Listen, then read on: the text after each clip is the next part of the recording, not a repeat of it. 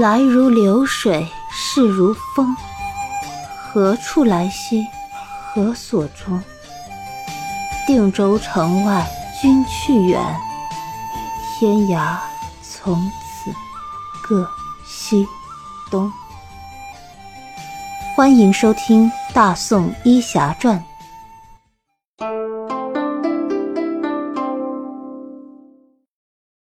第二十六集：欲探究竟。墨渊心里一颤，莹莹，不就是那个钱莹莹？那来的男子是谁？应该不是仆人。听王大祥学他说话的口气。应该是钱莹莹的父亲。可叶禅说过，他和钱莹莹父女在王大祥的茶馆喝过茶，王大祥还来凑了热闹。那王大祥应该认识钱莹莹的父亲。可王老板并不认识来人，这其中必有蹊跷。想到这里，墨渊问道：“王大哥，你可认识钱莹莹和她的父亲？”哎呦，您问那钱莹莹啊？哎，我倒是认识，她呢跟叶大夫来喝过一次茶，哎，长得呢那也是真漂亮，哎，不过呀，墨渊小姐您别多心，您要不提呢，我都快忘了她长什么样。哎，不过呀，这钱莹莹长得确实是挺漂亮的。您说她这父亲呀，那我可就不认识。说完，见墨渊脸上神色不对，心想：“哎呦喂，难道我又说错话了？”忙补充道：“哎，墨渊小姐，那钱小姐呀，虽然是漂亮，哎，但是呢，她比起您来呀，那还是差远了。”墨渊朝他一笑，说：“哼，她真的只来过一次？哎，真的呀，就来过那么一回。”是什么时候？王大祥稍作思索，便说：“就是在您和叶大夫定亲以后没那么多久，中午的时候啊，叶大夫带他来我这儿吃点点心，喝点茶。那会儿啊，我也不知道啊，我还以为他是您的，结果呢，您看还闹了个误会。”莫言听后心里更纠结了。叶禅告诉我，钱莺莺是在定亲前来找他的。他稍作平息，问道：“那叶禅跟你说过，这位钱小姐是他什么人了吗？”叶大夫说呀，那是他以前老板的女儿。他呢，以前就在善德堂坐堂看病，不是？看来这点没说谎。不过从王大祥这里得知，叶禅肯定有些事情不想让他知道。至于原因，可能是叶禅认为他没有必要知道。仔细一想，是呀，他和叶禅算什么关系呢？他没有义务将所有的事情都告诉自己。可是他的一切在叶禅面前好像是透明的。相反，叶禅在他眼里需要了解的地方太多了。少女的好奇心也罢，交往的平等原则也好，他也想对叶禅有一个彻底的了解。包括现在他的行踪，他也想知道的一清二楚。他不喜欢那种被蒙在鼓里的感觉。墨渊上了车，明禅问道：“小姐，我们回府吗？”“不急，去善德堂看看。”明禅探出头对车夫说：“刘大哥，你知道善德堂吗？就是叶大夫以前待的药铺。”姓刘的车夫也认识叶禅，听说过善德堂所在的街道，大概位置倒是知道。您要过去吗？嗯，过去看看。马车来到善德堂所在的街道，这里比百叶街繁华，但热闹程度却比不上百叶街。刘姓车夫对车里说：“小姐，善德堂就在前面了，您要下车吗？”墨渊撩开车厢的窗帘，不用，慢点走，我看看就行。马车慢悠悠的从善德堂门口走过，墨渊从车里看过去，里面一个掌柜、两个伙计，还有两个买药的人，一目了然，没有看到叶禅。他放下窗帘，对明禅说：“待会儿在前面停下车，你去问问善德堂的老板是否姓钱，女儿是否叫钱莹莹。”明禅点头答应。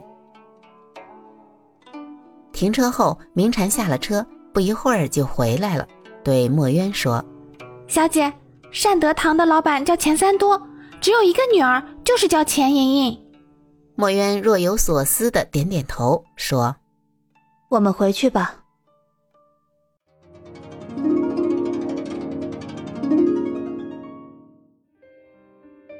回府后，墨渊进了闺房，站在窗口沉思，心想。看来这钱家应该是个富裕的商贾之家，老板只有一个女儿，肯定视为掌上明珠。估计是发现女儿对坐堂的叶禅动情，钱老板可能嫌叶家穷，所以将叶禅辞退，阻止两人来往。而这位钱小姐好似念念不忘，偷偷去找过叶禅。照这样看，钱老板应该会阻止叶禅和钱莺莺见面才对。而照王大祥的说法，今天早晨好像是钱老板亲自去请叶禅到家中做客，这又是怎么回事？不知道叶禅和钱莺莺现在是怎样的关系？墨渊想来想去也想不出个所以然。明禅见墨渊一副闷闷不乐的样子，就问：“小姐，你是怎么了？好像生叶大夫的气了。”你俩不是假订婚吗？我怎么看着像真的了？不要瞎说，我只是好奇罢了。明禅笑道：“ 好奇的话，等叶大夫下次来问问不就清楚啦？您还在这儿伤的什么神呀？”墨渊无话可说，明禅说的有道理，哪天叶禅过来问问就清楚了。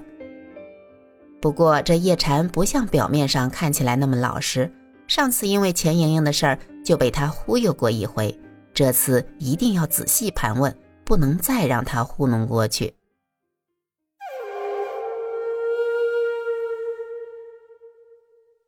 相对于墨渊的郁闷，叶禅有点莫名其妙了。钱老板一大早就来诊所，非要请他中午去家里吃饭。以叶禅对钱老板的了解，这几乎是不可能的事儿。但这不可能的事儿变成实实在在的人亲口过来邀请，有点难以置信。他以要去沈府赴宴为借口进行推脱。钱老板也说只是顿中午饭，耽误不了他的正事儿。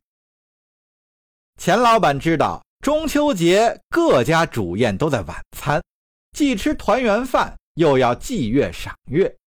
所以他想在午时设宴，感谢叶禅。至于为什么要感谢叶禅，他想卖个关子，不愿先说出来。为什么在中秋节呢？他也是有考虑的。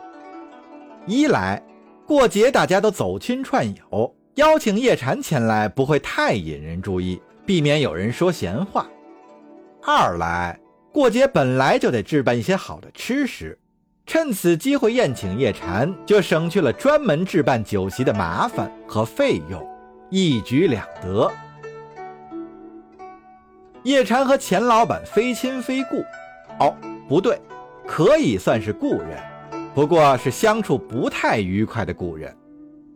这钱老板在自家设宴邀请叶禅，不知道葫芦里卖的是什么药。叶禅根本不想去，可钱老板是铁了心的邀请。推辞不过，只好应邀，但总不能空手前去，所以他只好关了门，到街上买一些礼物。钱老板家里人不多，就三个，每个人都应该准备一份，以表达自己的心意。他没有在百叶街买，因为他在这里是焦点人物，一举一动都颇受瞩目。为了避免引起不必要的麻烦。他去了另外的街道购买礼物，买了一包上好的安溪铁观音，是给钱老板的；一罐秦岭枣花蜜是给钱夫人的，一盒西域的胭脂水粉是给钱莹莹的。这三样东西的花费，恐怕要比钱老板置办酒席的钱多得多。这样叶禅才能心安，也能让钱老板心安。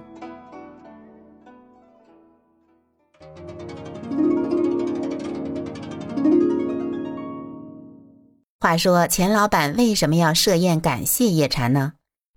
说来简单，就是钱夫人吃了叶禅在善德堂行医时开的药。感觉不错，就一直坚持吃。这也是叶禅开药方时要求的。毕竟自家就是卖药的，钱老板也不是很心疼，按时拿药回家。吃了几个月，突然有一个月钱夫人没来月事，他以为自己年纪也不轻了，越是有个异常也没太在意。这两天他又觉得时而恶心反胃，他才反应过来。自己是不是怀孕了？他对钱老板一说，钱老板也难以置信，忙请了一个大夫来家诊断。结果是钱夫人有喜了，他喜不自胜，又请了一个大夫诊断，结果依然是夫人有喜了。钱老板差点乐晕过去，真是苦尽甘来。这次不管是男是女，只要老婆的肚皮有了动静。他再勤奋几年，还愁生不出儿子吗？是他的善举感动了上天吗？他跪在地上一直磕头，感谢菩萨，感谢佛祖，感谢太上老君。钱夫人说：“哎呀，老爷，你是乐昏头了吧？你最该感谢的应该是叶大夫。”钱老板爬起来说：“是呀。”一定是菩萨派叶禅过来成全我的。钱夫人笑骂道：“看你真是昏了头，人家叶禅大夫是修道的。”哦，哈哈，啊，那就是太上老君派来的。不管怎样，还是得感谢叶禅。所以他做出了中秋节宴请叶禅的决定。